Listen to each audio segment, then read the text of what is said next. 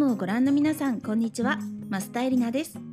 夏休みも終わりに近づきそろそろ日常に戻ってくるという方も多い頃かと思いますが皆さんいかがお過ごしですか？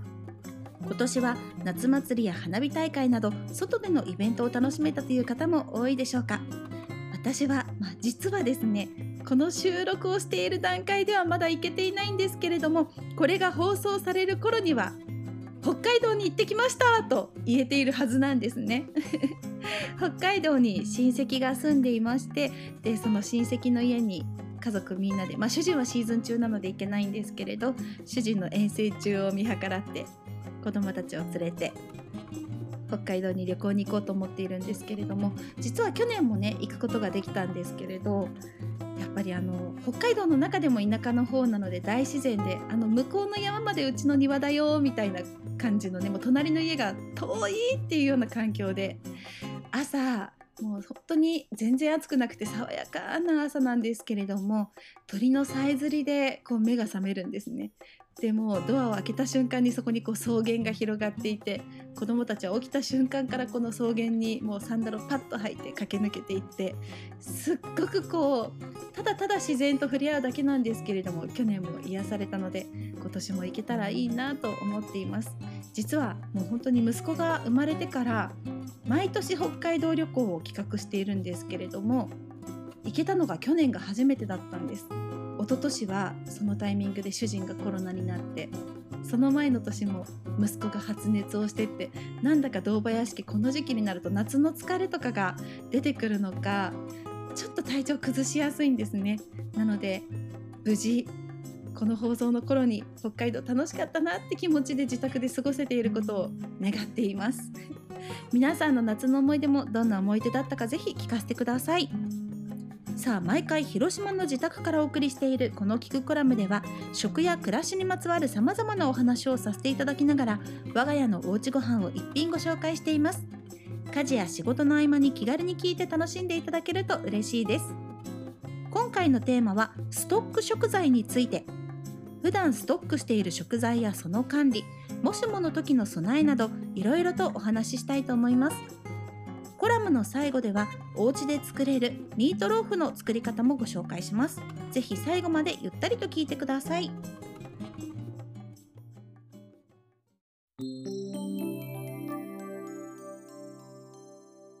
さて皆さんはいつも必ずストックしている食材はありますか？私はかなりストックまでしてストックがないとすごく不安な気持ちになります。やっぱり子供がねいつもご機嫌っていうわけではないので今日の夕飯材料後で子供たち連れて買いに行こうと思ってたのにもう一番下が眠くて眠くてグダグダになってしまってこの状態で買い物に行くのは辛いってなってしまう時もあるしあとはやっぱり天候がね雨が降ってしまったりとか暑すぎたりとかするっていう時に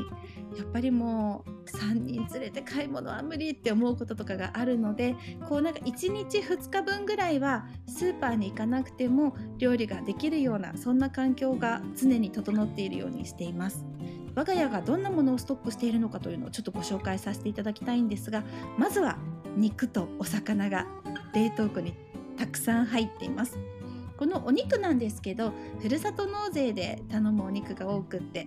あの買う時のポイントは大きい肉が塊になっていたりとかするものではなくて 250g ずつぐらい小分けになっているものというのを探してで真空パックされて冷凍されているものを探します。やっぱり 250g っていうのがちょうど本当に何にしても使いやすい量でであの解凍をしてで我が家は特に鶏肉とか豚肉を冷凍しているんですけれども、まあ、本当にすぐに料理に使えるので愛用しています。あとはこれは広島にあるお肉屋さんなんですが餃子の国というお店があってそこのお肉をいつもあの冷凍で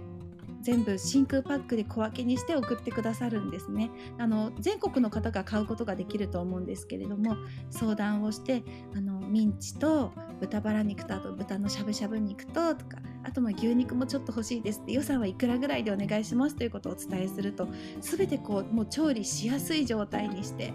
で普通ってなんかお肉ってこう一枚一枚こう重なっちゃっててでこうくっついちゃってて解凍する時難しかったりするんですけどちゃんと一枚一枚こうばらした上でこうセロファンでまた挟んででまたお肉を重ねてってこうすごく解凍して使いやすいようにしてくださって主婦の味方なのでぜひちょっとチェックしてみていただけたらと思います。電話とかして相談したら本当にすごく親切にしてくださいます。やっぱりこう冷凍してあるお肉そしてあと魚の方はあの釣り人のおじさまたちがたくさん身近にいますのでそういった方たちからもらった本当に鮮度の高いお魚をあの内臓とかだけ取ってあの冷凍しておきます。そうするとあとはもう煮付けにしたりとか、ね、そういったような感じで食べられるのですごく便利をしています。そしてあと私は野菜のストックというのをすごく大事にしているんですけれどもやっぱりどうしても野菜室に入っている野菜ってすぐに傷んでしまったりとかするので冷凍保存できる野菜というものはなるべく冷凍で保存しているようにしています。自分自身でもこう余った野菜がある時とかにそれを冷凍して保存することもありますしコーンとかも段ボールで届いたものを一気に茹でてで全部もうバラバラにして冷凍コーンとか作ったりあとは玉ねぎももう最初に全部みじん切りにしちゃった状態で冷凍したりすると忙しい時に助かるので自分自身でそうやって冷凍野菜のストックを作ることもあるんですけれどもあの市販の冷凍野菜というのもよくよく使っています。愛用しているのはオイシックスというあの、まあ、皆さんもご存知かと思うんですけれどもあのこういう宅配で食材を届けてくれる会社のみじん切りのニンニクこれはもう本当にこれを使い始めてからニンニクを買わなくなりました。もうパキッとあの手で折ったらもう使いたい分使えますしすごく便利です。あとはオイシックスの5種の野菜のグリルミックスというもの。そしてあとはまあ自分でも作りますがみじん切りの玉ねぎというのはもう常に冷凍庫に保存しています。本当にこのおかげでまな板と包丁を使わないですぐにお料理に入れてスープとかそしてもうハンバーグ作る時もそうですしオムライス作る時もそうですしすごく時短になっているので是非皆さんも見かけたら買ってみていただけたらいいなと思います。あとはインゲンも私はあのごま和えが大好きなので常にストックするようにしています。あとはアサリを見つけた時はもうキロ単位で買って一気に砂抜きをしてしまって冷凍しますアサリは冷凍保存すると旨味が凝縮したり栄養価が高くなるというメリットもあるんですけれどもこれを本当にチゲを作る時にもお味噌汁を作る時にもあさりの酒蒸しを作る時にもアクアパッツァを作る時にももうなんかちょっとした時にこうあさりをさっと気軽に使うことができるのであさりのストックというのもいつもやっています。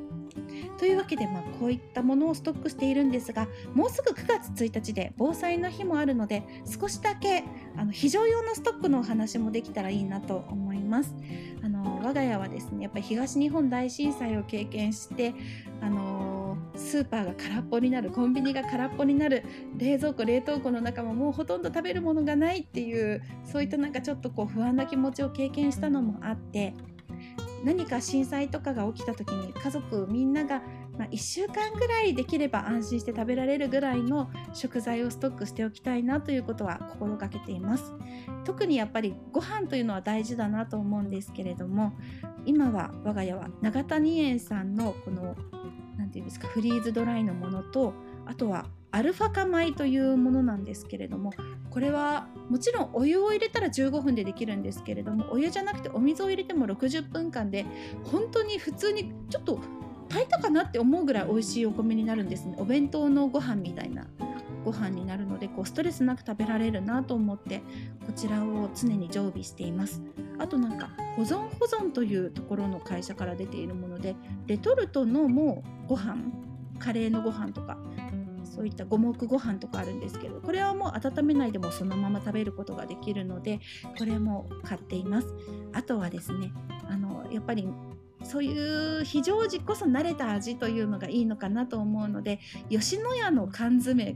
保存用っていうのがありましてあのそういった牛丼とか豚丼とか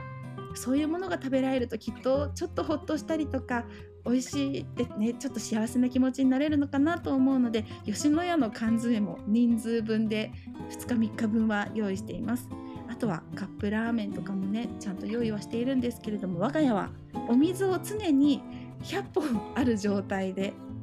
でそれはもう防災用の水とかではなくってあのー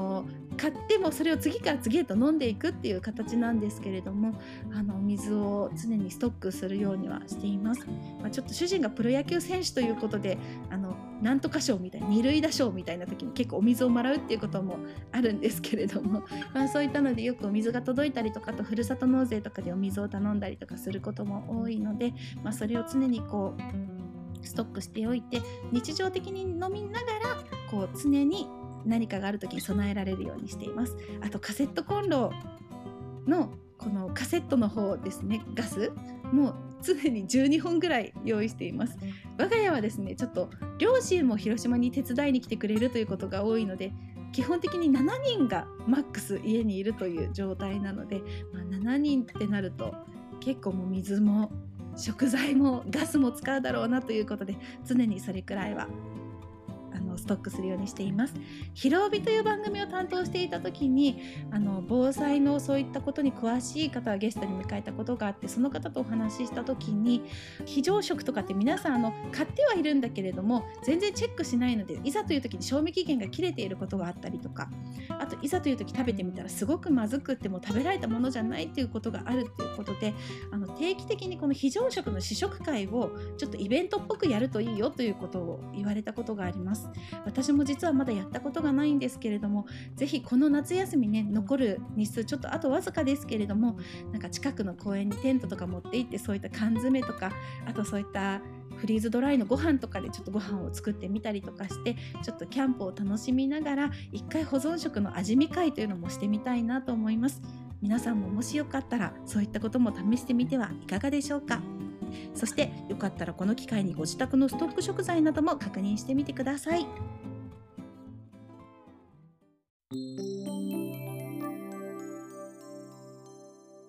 さあ、このキクコラムで毎回ご紹介している我が家のおうちご飯。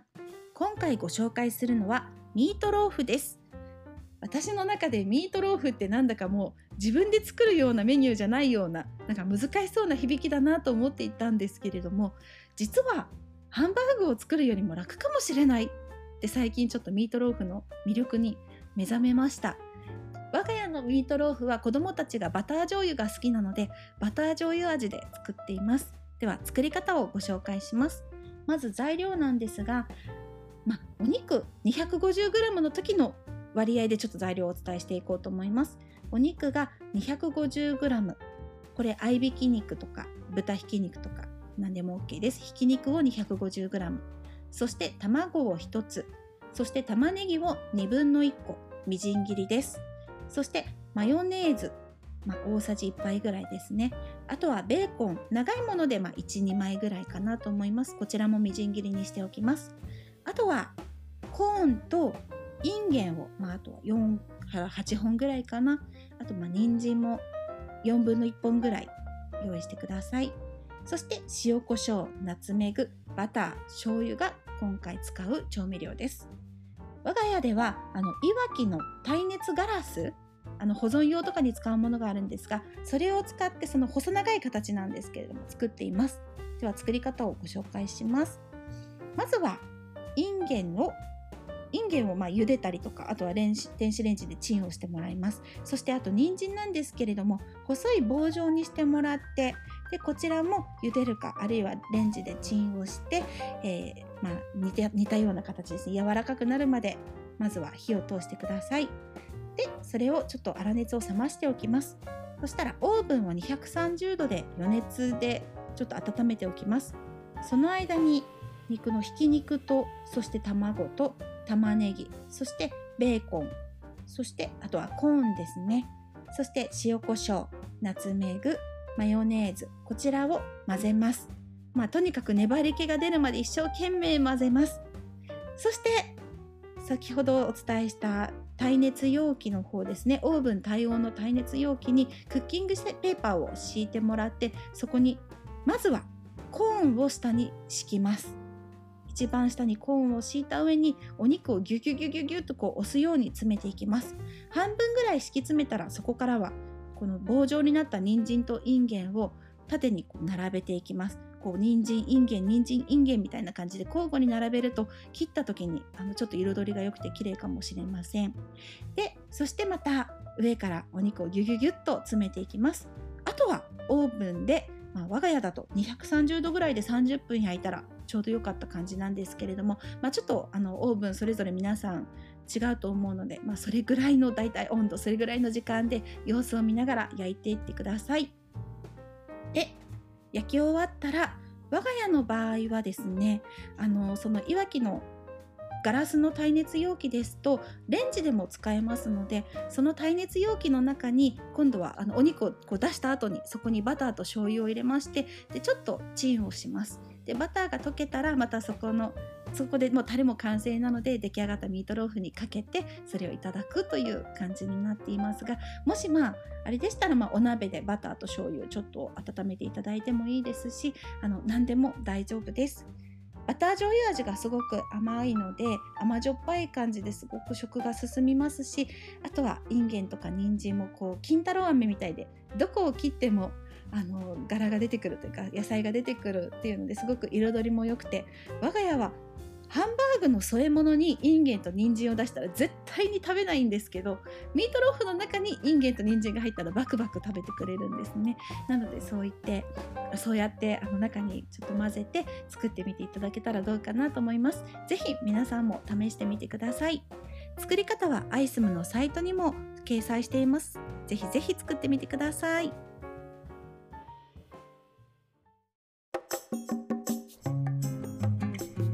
マスターエリナの聞くコラム。今回はストック食材についてお話ししました。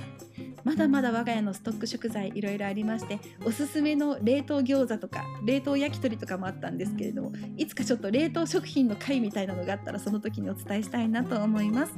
さあそしてここで編集部からの質問にお答えしたいと思います。まだまだ暑さを感じる日々ですがそんな時におすすめの冷たい料理があれば教えてください。ということなんですけれどももうこの時期になったら本当に冷やし中華とそうめん一択みたいな感じになってきてしまうんですよね。冷たい麺一択になっちゃうなっていう感じなんですけれどもあのー、我が家ではやっぱりもう流水麺。あのもう火も使いたくないっていうのが私の夏のもう状態なのでやっぱキッチンってねエアコンの風がなかなか届かなかったりしてで我が家もやっぱエアコンから遠めのところにあるのでなのに火を使うのでもう立ってて熱中症になっちゃいそうなこととかもあるのでもう流水麺で洗ってほぐしたら食べられるっていう麺のものをよく用意しています。であとはあのー、冷やし中華とか作る時はもう錦糸卵とか作るのも面倒くさくってあの入り卵もうお鍋フライパンにもうぐしゃぐしゃぐしゃぐしゃぐしゃって やってかき混ぜてもうそれで完成でこうまな板も包丁も使わないっていう工夫をしたりとかあとはもう本当にコンビニに売っているパックの野菜をあのきゅうり切るとかそういうのじゃなくてもうパックの野菜をパラッとかけてでそこにカニカマとかをちょっと裂いておいてでもそれで完成入り卵乗っけて完成っていう感じですごく手抜きの簡単な冷やし中華とかを作ることが多いです。あとは冷製パスタとかもちょっと元気がある時は作るんですけれどあのお茶漬けの素でスープパスタを作ってでそこにちょっと氷とかも入れて冷やしてみたりとかして冷たいお茶漬けのスープパスタでみょうがと梅干しと大葉とかを入れて食べたり。でちょっと味薄いなと思ったら昆布茶を入れたりとかして食べたりしています。これも意外と食欲そそって美味しいのでぜひぜひ試してみていただけたらと思います。アイスムのページからは感想やリクエストをお送りしていただけます。皆さんからの感想やリクエストなどがとても励みになりますのでぜひ気軽に送ってみてくださると嬉しいです。もちろんボイシーのコメント欄でも OK ですのでお待ちしています。それではまた次回お会いしましょう。マスタエリナでした。